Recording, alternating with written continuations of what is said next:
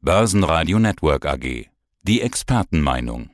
Grüß Gott, mein Name ist Schmaul Herbert, bin angestellt in der Tiroler Sparkasse, dort als Fund Advisor tätig für globale gemischte Fonds, die aber jetzt in der ersten Asset Management in Wien letztendlich verwaltet werden. Habe langjährige Erfahrung natürlich im Aktiengeschäft und auch in anderen Assetklassen, die sich auch gibt aus früheren Beratungstätigkeiten mit Kunden. Die Meinung, die wir jetzt von Ihnen hören, ist das eine Teammeinung oder ist das Ihre eigene selbst definierte Meinung?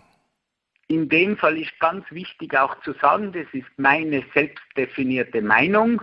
Es gibt bei uns eine Hausmeinung, aber es ist durchaus erwünscht bei den Fondsmanagern mit unterschiedlichen Strategien, dass jemand auch eine eigene Meinung haben kann und die auch umsetzen kann. Also hier handelt es sich um die Meinung von mir als Privatperson aufgrund meiner persönlichen Analysen. Okay, na dann suchen wir doch mal Ihre Meinung. Starten wir mit den normalen Aktien. Die Indizes steigen wieder. Die Börsenkurse sind ja auf Allzeithoch, die dritte Welle kommt oder ist schon da, der Markt hat immer recht. Ja, ich stelle gar nicht die Frage, ob die Bewertungen gerechtfertigt sind. Warum sehen wir besonders in den USA immer wieder Rekorde? Ja, der wichtigste Grund sind die Nullzinspolitiken der Notenbanken. Wurscht ob in USA, Europa oder Japan, das treibt die Anleger in die Aktienmärkte, in die Immobilienmärkte und ganz generell in die Spekulation, weil klar ist, wer kein Risiko eingeht, verliert real nach Abzug der Inflation Geld. Und damit sind die Notenbanken eigentlich die Ursache für diesen sehr starken globalen Bullenmarkt. Also, also, also Fed, also quasi null Zinsen forever. Nee, zumindest sagte die Fed auf jeden Fall bis 2023. Die wesentliche Rechtfertigung dafür ist ja, dass die selbstgeschätzte Inflation bis 2023 relativ niedrig bleiben wird. Also hat momentan keine Notenbank Angst vor Inflation? Es scheint so. Ich glaube einfach, dass die Notenbanken viel mehr Angst haben vor einem wirtschaftlichen Abschwung und immer noch vor dem Deflationsgespenst, mit dem Japan ja praktisch seit 30 Jahren zu kämpfen hat. Das ist die Hauptaugenmerk und natürlich durch die Corona-Krise ist in wichtigen Ländern die Arbeitslosigkeit immer noch auf einem sehr, sehr hohen Niveau. Und das führt natürlich dazu, dass der Schwerpunkt derzeit gerade der FED nicht auf der Inflationsbekämpfung liegt, unter Anführungszeichen, sondern auf der Wirtschaftsbelebung. Unabhängig, was kurzfristig an Rohstoff- und Inflationsmärkten los ist. Schauen wir uns Ihr Spezialgebiet an. Rohstoffe. Starten wir mit Gold. Wo steht jetzt Gold zum Zeitpunkt des Interviews? 1743, also doch, jetzt sage ich mal 15, gute 15 Prozent unter den Höchstständen, die im Vorjahr erzielt wurden. Das gelbe Edelmetall gilt ja weltweit als Krisenwährung schlechthin. Okay, den Satz hat jeder schon hundertmal gehört. In der Historie stieg ja der Goldpreis in Krisenzeiten oftmals relativ deutlich an, bis sehr stark an. Er sank dann wieder, wenn die Krise abflaute. Okay, der Goldpreis hat sich jetzt seit August 2020 tendenziell nach unten entwickelt. Seit dem damaligen Allzeithoch bei 2075 US-Dollar gab er der Goldpreis bis zu 24 Prozent ab. Ist Gold jetzt ein Kauf? Ist Gold auf dem Tiefpunkt? Um konkret eine Aussage zu machen, jemand, der anlegt und nicht kurzfristig spekuliert, der eine Vision hat, für den würde ich uneingeschränkt Gold empfehlen zum Kauf. Er müsste nicht heute mit dem gesamten für Gold angedachten Kapital einsteigen, aber zumindest mit der Hälfte und bei einer nochmaligen Korrektur nachlegen. Also das, Sie hören aus meiner Aussage, ich empfehle Gold auf fünf bis zehn Jahre weiter zum Kauf. Okay, Langfrist zu sehen. Sieht man dann also auch im Goldkurs keine Angst vor Inflation? Es scheint derzeit so. Fakt ist, Gold ist vorher, also letztes Jahr, vom Jahresanfang bis Mitte des Jahres stark gestiegen wegen Corona. Keiner hat gewusst, was das für Auswirkungen wirklich hat, wie lange die Shutdowns gehen und so weiter. Und Gold war eine Fluchtwährung, wie immer in solchen Zeiten. Und das wird einfach jetzt sukzessive ausgepreist. Und die kurzfristigen, das ist ganz, ganz wichtig, Inflationsbefürchtungen, die bestehen bei den meisten ja nur kurzfristig. Vielleicht eine interessante Aussage, etwas, was es in, eigentlich seit Aufzeichnung noch nie gegeben hat. Die Inflationserwartungen auf zehn Jahre liegen deutlich unter den durchschnittlichen Inflationserwartungen auf zwei Jahre. Das ist sehr, sehr selten und zeigt eigentlich, dass sich die internationale Anlagewelt nicht um langfristige Inflation sorgt, um einen Anstieg. Inflation, Ihr Spezialgebiet ist ja auch alles, was mit Rohstoffen zu tun hat. Sehen wir derzeit schon eine Rohstoffhosse oder ist das nur der Beginn? Und wie lange dauert eigentlich eine durchschnittliche Rohstoffhosse?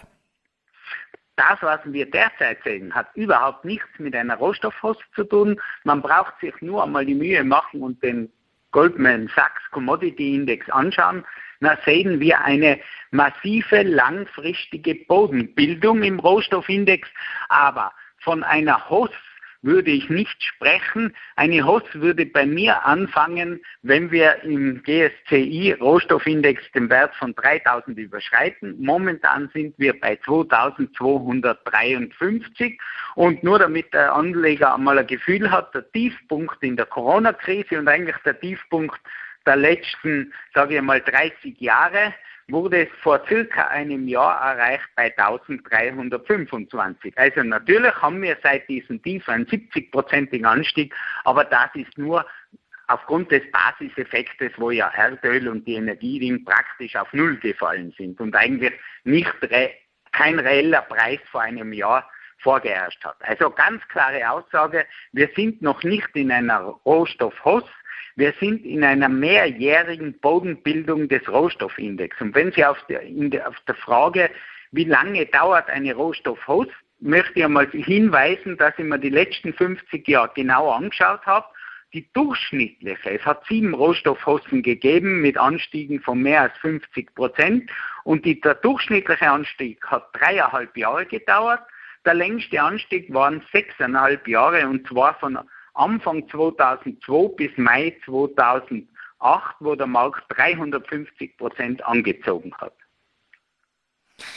Um das nochmal im Detail genauer zu verstehen. Das heißt, rein technisch gesehen sind wir jetzt im Ideal, um in Rohstoffe einzusteigen, weil die Kurse niedrig sind, weil wir noch keine Hosse haben?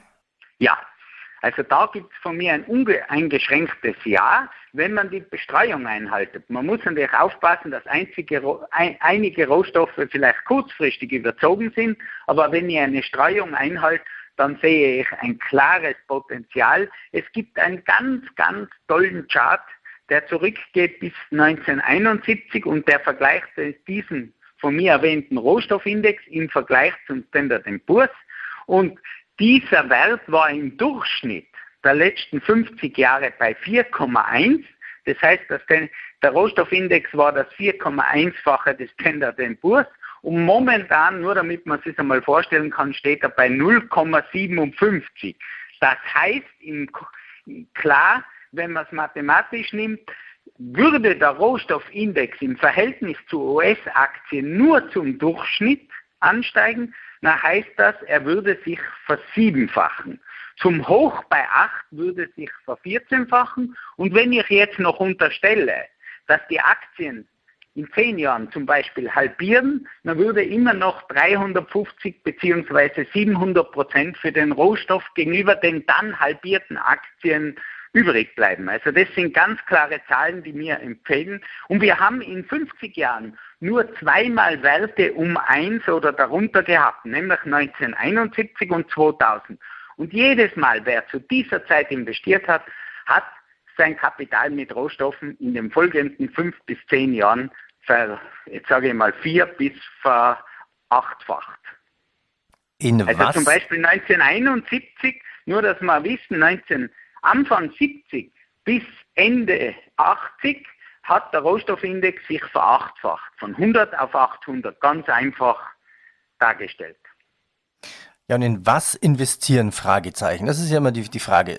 In was soll man idealerweise ja. mit Rohstoff investieren? ETCs, direkt, Fonds, Rohstoffaktien? Ja, direkt ist schwierig, außer bei den Edelmetallen, wo es natürlich einfach ist. Ansonsten wird es natürlich schwierig. Sie können natürlich sich Kupfer mit in den Garten legen und es bewachen lassen, was sicher gefährlich ist, aber sonst läuft es ja nur in der Streuung über Fonds. Fonds, die natürlich nicht direkt die Rohstoffe kaufen, sondern indirekt über Rohstofffutures. Oder es gibt natürlich auch ETPs. Diese zwei Möglichkeiten gibt es. Ich persönlich schaue mir den an, der auch im ersten Konzern auf der Anlageliste ist, den zum Beispiel von LPPW, Landesbank Baden-Württemberg Rohstoff 1 Fonds, weil der auch im Spitzenfeld war der letzten zehn Jahre. Spitzenfeld heißt 40 Prozent Verlust auf zehn Jahre, nur damit wir noch einmal wissen, wie tief Rohstoffe auf die letzten zehn Jahre sind.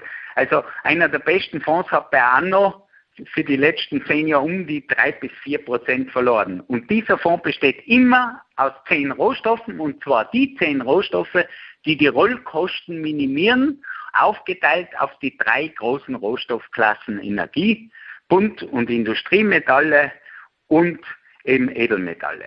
Agrarrohstoffe sind dort ausgeschlossen aus ethischen Gründen, das muss man dazu sagen. Und ich habe mir die Mühe gemacht, den Fonds im Verhältnis zu einem Rohstoff-ETF anzuschauen und da sehen wir eine deutliche Outperformance von diesem LBBW Rohstoffindex, äh, Rohstofffonds, der den vergleichbaren Index, ich habe da hergenommen den Luxor Bloomberg Equal Weight Rohstoffe ohne Agrar, den hat er deutlich geschlagen. Es hat sich also rentiert, die höhere Verwaltungsgebühr einzugehen.